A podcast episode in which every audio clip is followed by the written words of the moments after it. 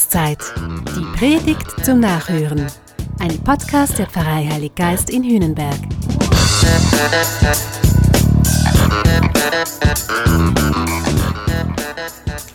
Sollte man Steuern zahlen? Also die Frage ist tatsächlich ernst gemeint. Gestellt wird sie nicht etwa von Silvio Berlusconi, Lionel Messi, Uli Hoeneß oder anderen prominenten Steuerhinterziehern. Gestellt wird sie heute im Evangelium und zwar von Pharisäern und von Anhängern des König Herodes. Es sind konservativ Gläubige und Politiker und sie haben sich zu einer unheiligen Allianz zusammengefunden. Die Frage, die gilt Jesus. Und sie wollen ihm mit dieser Entweder-Oder-Frage eine Falle stellen.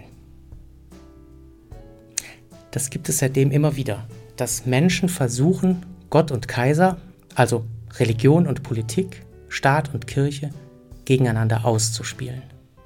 Entweder das eine oder das andere. Tust du das eine, dann lässt du gefälligst das andere.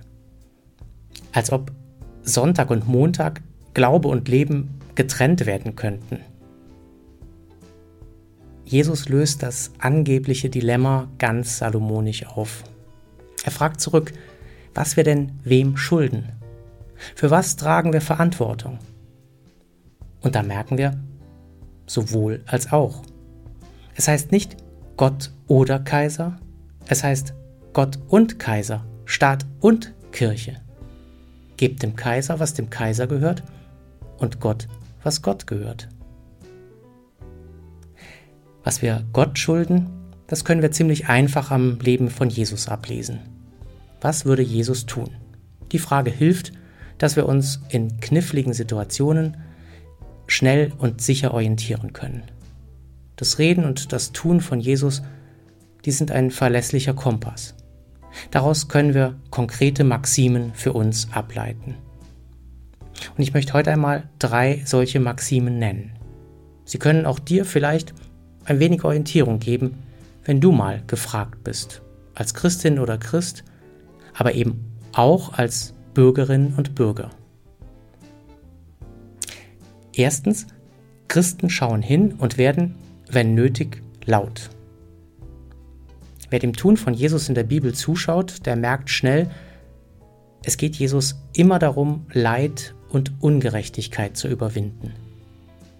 Der Blinde, der Taubstumme, eine verarmte Witwe, ein Gelähmter, ein halb totgeschlagener, Aussätzige und Besessene. Jesus stellt solche Menschen immer in die Mitte der Gesellschaft. Er holt sie raus aus dem Abseits, er macht öffentlich auf sie aufmerksam. Jesus macht deutlich, das Leid und die Not der anderen, das geht uns alle an. Das ist nicht privat, das hat immer auch eine öffentliche Dimension. Und es widerspricht dem Plan Gottes. Das große Thema von Jesus ist ja nicht die Sünde. Das große Thema von Jesus ist das Leid der anderen. Solches Leid nicht zu sehen, es nicht laut zu benennen, das erst geißelt Jesus dann als Sünde. Es ist Sünde gegen den Heilsplan Gottes. Das ist also die erste Maxime. Christliche Bürgerinnen und Bürger schauen hin und lassen sich betreffen vom Leid der anderen. Und christliche Bürgerinnen und Bürger werden notfalls zu Whistleblowern gegen Ungerechtigkeit und Leid. Zweitens, Christen tun was. Jesus war ja nicht nur ein Mann des Wortes, er war auch ein Mann der Tat. Der Gelähmte und der Blinde, die Trauernde und die Verwitwete, der Zöllner und die Dirne. Jesus geht auf sie zu und er hilft ihnen ganz konkret. Dabei hat er weder einen Sozialplan noch einen Katechismus. Er handelt ausschließlich kundenorientiert. Was willst du, dass ich dir tun soll? Was brauchst du, damit du gut und sicher und in Würde leben kannst? das erwartet Jesus auch von uns. Am Ende, so heißt es an einer anderen Stelle im Matthäusevangelium, am Ende kommt es nicht darauf an, was du gesagt hast, am Ende kommt es darauf an, ob du geholfen hast oder nicht. Was du für einen der Schwachen getan hast, das hast du für Jesus getan. Und was du für einen Schwachen verweigert hast, das hast du Jesus verweigert. Auf welcher Seite du gestanden hast, das wird einmal darüber entscheiden, auf welche Seite Jesus dich stellt. Das ist die zweite Maxime. Christliche Bürgerinnen und Bürger erkennen, dass sie gebraucht werden. Sie nehmen Verantwortung wahr.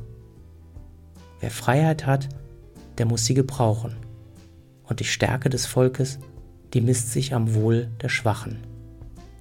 Es steht für einmal nicht in der Bibel, es steht in der Schweizer Bundesverfassung. Drittens, Christen denken groß. Bei allem, was Jesus sagt und tut, da zielt er immer auf das größere Ziel. Meine Familie, sagt er, das sind nicht ein paar Verwandte. Meine Familie, das sind schlicht alle, die nach meinem Beispiel leben.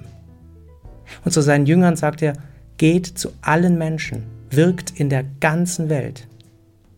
Jesus denkt immer groß. Er möchte sammeln und zusammenführen.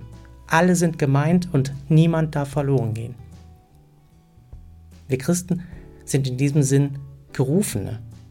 Wir sind aus allen Völkern herausgerufen und gesammelt.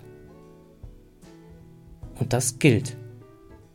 Beim Skirennen und im Fußball, im Hockey und im Tennis, da, da dürfen wir hoffen, dass die Richtigen, also wir, gewinnen. Aber nur da. Das Volk Gottes aber, die getauften Frauen und Männer, die kennen, wenn es wirklich gilt, weder Egoismus noch Nationalismus. Christinnen und Christen denken immer größer. Sie überwinden den Tellerrand der eigenen Wünsche und Bedürfnisse. Sie schauen fürs Ganze, freuen sich für alle und sorgen sich um alle. Das ist die dritte Maxime. Christliche Bürgerinnen denken groß. Sie leben unter dem einen Himmel und sorgen sich um die eine gemeinsame Erde. Staat und Kirche, Religion und Politik oder wie es bei Jesus eben noch hieß, Gott und Kaiser, wir dürfen das nicht auseinander dividieren. Und wir können das auch nicht.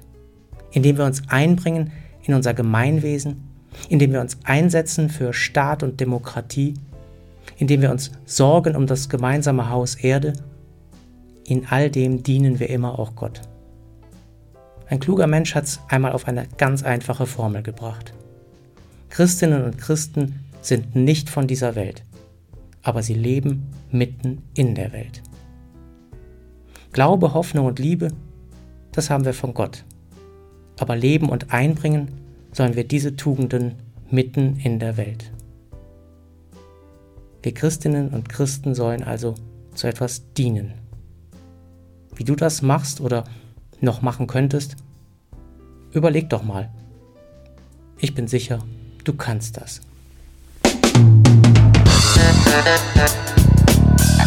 Das war Glaubenszeit. Die Predigt zum Nachhören. Ein Podcast der Pfarrei Heilig Geist in Hünenberg. Gesprochen von Christian Kelter. Idee und Konzeption Biesberg Media Group. Wir machen Medien.